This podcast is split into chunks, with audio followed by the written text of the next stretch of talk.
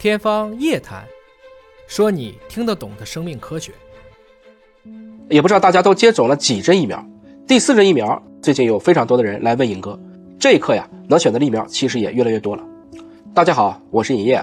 但是不是接种了疫苗就能获得相应的保护呢？这个我们还得再多说几句。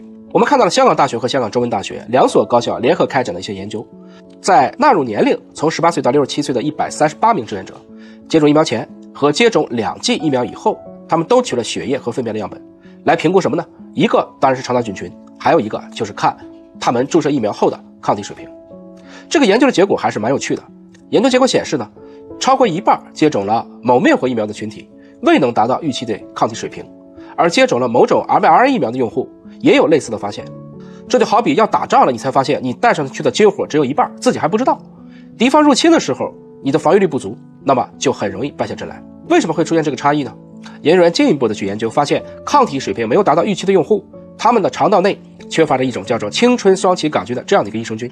那么这个青春双歧杆菌呢，其实就是肠道内的一种益生菌，出生以后啊，就存在于人体的肠道内。当然，它也很容易受到多种因素的影响。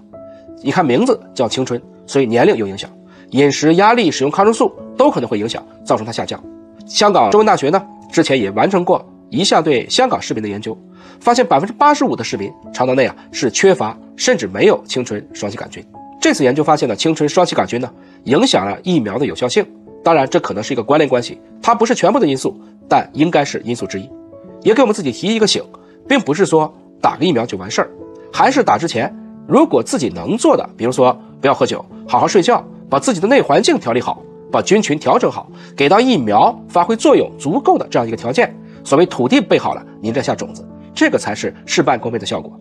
如果打了几针，效果寥寥，我们有的时候可能真的是要去看一看，是不是自己的身体没有针对性的去准备好。